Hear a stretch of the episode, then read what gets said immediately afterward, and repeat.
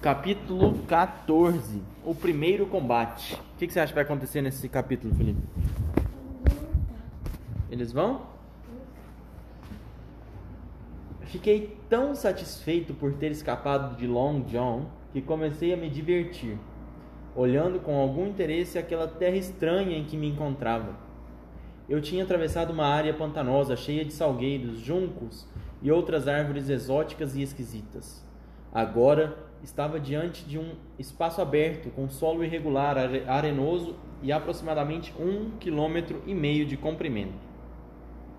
Havia alguns pinheiros e um grande número de árvores retorcidas, semelhantes a carvalhos, na forma de crescer, e a salgueiros na cor clara das folhagens.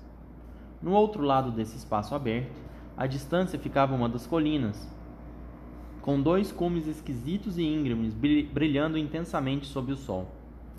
Naquele momento, senti pela primeira vez o prazer da exploração. A ilha era inabitada meus companheiros de navio fica... tinham ficado para trás e nada se locomovia à minha frente exceto aves selvagens. Fui virando entre as árvores em várias direções, aqui e ali. Havia plantas floridas que eu desconhecia. Acabei vendo cobras também. Uma delas levantou a cabeça, que estava debaixo de uma pedra, e soltou um silvo não muito diferente do ruído de um peão girando. Estranho, né? Porém, mal suspeitei que se tratava de um inimigo mortal e que aquele barulho era o famoso chocalho de uma cascavel. Já escutou o chocalho de uma cascavel? Já? Sim. Sim ou não? Não. Ah. Sabia que era uma coisa assim de cima Sério? Eu também. Já? Ah. Na rua de terra ali perto da Maple Bear. Nossa. Nossa Senhora. Em seguida, cheguei a um grande bosque das tais árvores parecidas com carvalhos. Fiquei sabendo depois que se chamavam azinheiras ou azinhos, que cresciam ao longo da areia como amoreiras silvestres, com galhos entrelaçados de um modo estranho e a folhagem bastante espessa. O bosque se estendia a partir de uma das colinas arenosas e se espalhava, com árvores cada vez mais altas, até chegar à margem de um brejo amplo e cheio de junco, pelo qual o riacho mais próximo seguia lentamente rumo ao ancoradouro. O pântano fumegava sob o sol forte, e o contorno da luneta tremia por trás do mormaço. De repente, percebi uma espécie de movimento entre os juncos. Um pato selvagem levantou o voo e saltou e soltou um grasnido alto Outro o seguiu, e logo uma grande nuvem de pássaros pairava sobre toda a superfície do brejo, berrando e voando em círculos. Imediatamente, supus que alguns dos meus companheiros de navio estivessem em algum ponto da margem do pântano, e não estava enganado, pois logo depois ouvi vozes humanas, baixas e distantes. Continuei prestando atenção e as vozes foram ficando cada vez mais altas e próximas. Aquilo me deixou bastante amedrontado. Rastejei até debaixo da copa do carvalho mais próximo e fiquei agachado, escutando sem fazer o menor ruído. Uma voz diferente se fez ouvir. Então, a primeira voz, que a essa altura eu já, já tinha reconhecido como a de Silver, retomou a palavra e falou por um bom tempo. Só de vez em quando o outro o interrompia. Pelo tom de voz deles, deduzi que estavam tendo uma discussão séria, quase feroz. Porém, não pude distinguir nenhuma palavra. Finalmente, Pareceu que tinham feito uma pausa, e talvez tenham se sentado, porque não só pararam de se aproximar, como também os pássaros começaram a ficar mais calmos e a retomar seus lugares no pântano. Senti que estava sendo negligente para com a minha responsabilidade, já que eu tinha sido tão audacioso e imprudente vindo para a ilha com aqueles criminosos, o mínimo que eu podia fazer era escutar o que diziam em suas reuniões. Portanto, meu dever claro e óbvio era chegar o mais perto deles possível tirando proveito da localização favorável dos galhos baixos das árvores. Pude perceber o local exato onde os homens estavam, não só pelo som de suas vozes, mas também pelo comportamento dos poucos pássaros que ainda voavam alarmados sobre as cabeças dos intrusos. Sem parar, mas bem devagar, fui engateando na direção deles até que, espreitando por uma abertura na folhagem, pude ver um pequeno vale ao lado do brejo, onde, rodeados de árvores, Long John Silver e um outro tripulante do Espanhola conversavam frente a frente. O sol os iluminava completamente. Silver tinha jogado o chapéu de lado sobre o chão e seu rosto grande, suave e claro, brilhando por causa do calor, encarava o do outro homem numa espécie de apelo. Companheiro, ele dizia, é só porque para mim você vale ouro. Ouro, pode acreditar nisso. Acha que se não gostasse tanto de você, eu estaria aqui prevenindo-o? Está tudo armado. Você não pode fazer nada. É para salvar o seu pescoço que estou falando.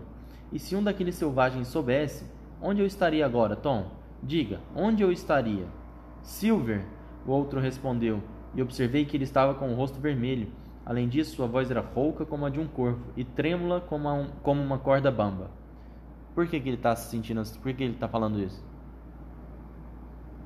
Vai convencer aquele lá pra lutar do lado dele. Hum. Silver, o homem repetiu, você é idoso, é honesto, ou pelo menos tem fama de ser, e tem dinheiro o que muitos marujos não têm. E, se não estou enganado, é valente. Está me dizendo que vai se deixar ser arrastado por esses bandidos, por essa atrapalhada? Não, você não. Com a mesma certeza que tenho de que Deus está me vendo, digo que prefiro perder uma de minhas mãos. Não vou faltar com meu dever. Subitamente, ele foi interrompido por um barulho. Eu havia encontrado um dos homens honestos, e ali, no mesmo momento, chegaram notícias de outro deles.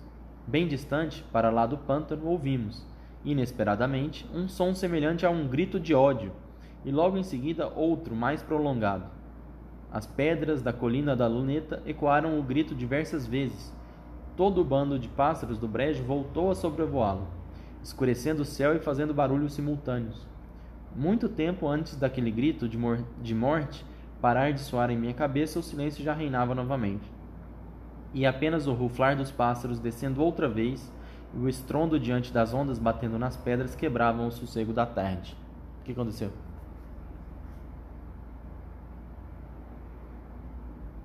Uma briga, ué. Não foi? Algum marujo que ainda era honesto e o resto que não era. Não é? Vamos continuar, mas é isso. Tom tinha se sobressaltado e dado um pulo com aquele acontecimento, mas Silver nem piscou os olhos. Ficou onde estava, apoiando-se levemente sobre a muleta, observando seu companheiro como uma cobra se preparando para dar o bote. John, disse o marinheiro estendendo. Quem? O Tom, ele é honesto ainda. E o John não, né?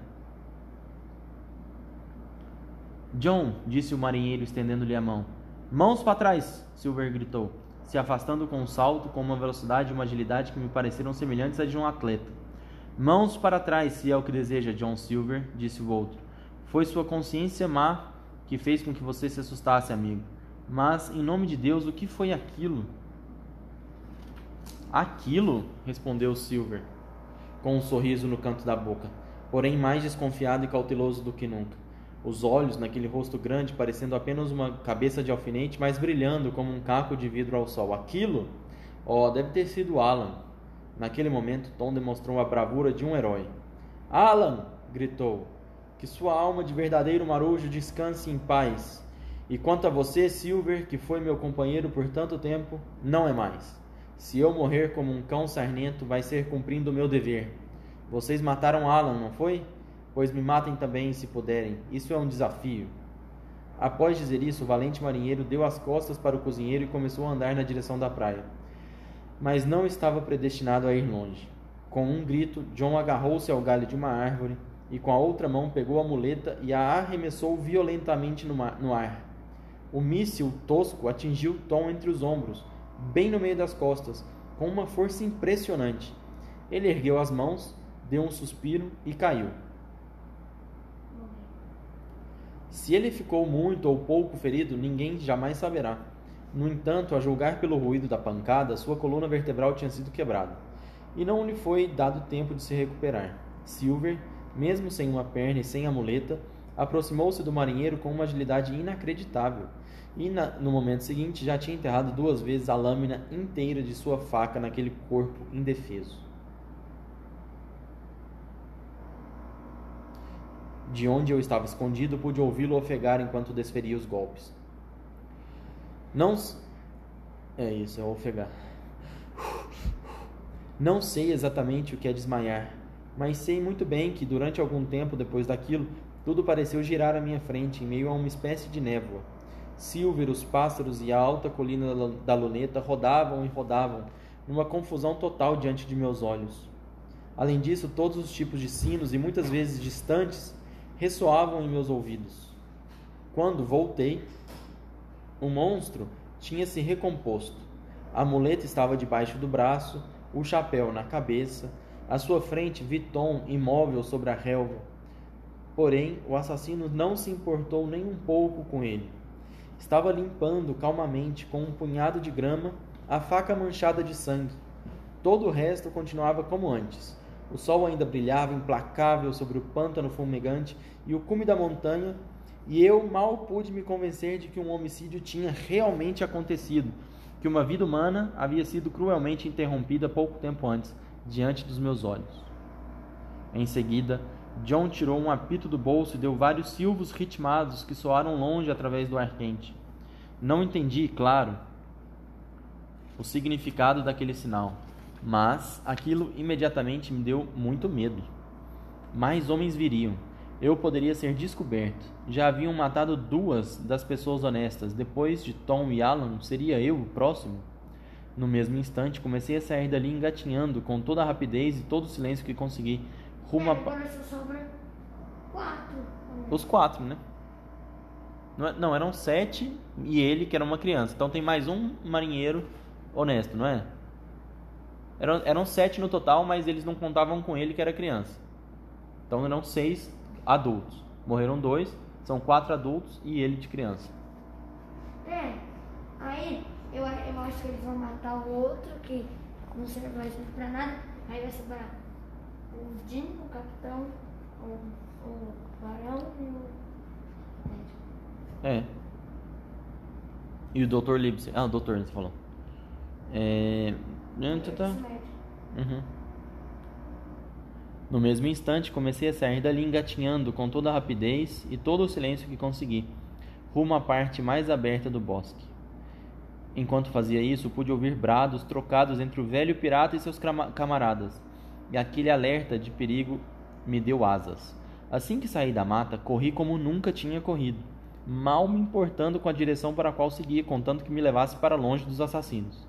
E enquanto eu corria, meu medo aumentava cada vez mais, até se tornar uma espécie de frenesi. Já aconteceu isso contigo? De frenesi, assim, é que aumentou muito o medo. Eu, na fazenda, às vezes era escuro, né? Mas quando você começa a correr, parece que dá mais medo ainda. muito engraçado. Já aconteceu? Você já teve medo, assim, forte? Mas não porque eu corri. Não, o medo em mim estava antes. Aí quando eu corri, aumentou.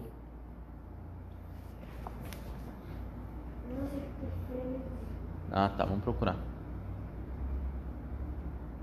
De fato, alguém poderia estar mais completamente perdido do que eu? Quando o capitão desse o tiro para chamar todos de volta ao navio, como eu ousaria entrar no bote junto com aqueles demônios, se ainda estava sob o impacto dos seus crimes? O primeiro que me visse não torceria meu pescoço sem dó nem piedade? E minha ausência não seria uma evidência do meu temor e, portanto, do meu conhecimento fatal sobre seus planos? Estava tudo acabado, pensei. Adeus, Espanhola, adeus, Sir Trelawney, Dr. Livesey, Capitão Smollett. Não me restava nada exceto morrer de fome ou morrer na mão dos amotinadores. Durante todo esse tempo, como já disse, eu ainda estava correndo e, sem perceber, tinha chegado perto do pé da colina de dois cumes e de uma parte da ilha onde os azevinhos cresciam mais separados. Naquele lugar, eram mais parecidos com árvores de florestas, em termos de aparência e dimensões. Misturados com eles, havia alguns pinheiros espalhados, alguns chegando a 15 metros de altura, outros ultrapassando 20 metros. Ali, o ar era mais puro que perto do brejo. Foi- mais puro que perto do brejo.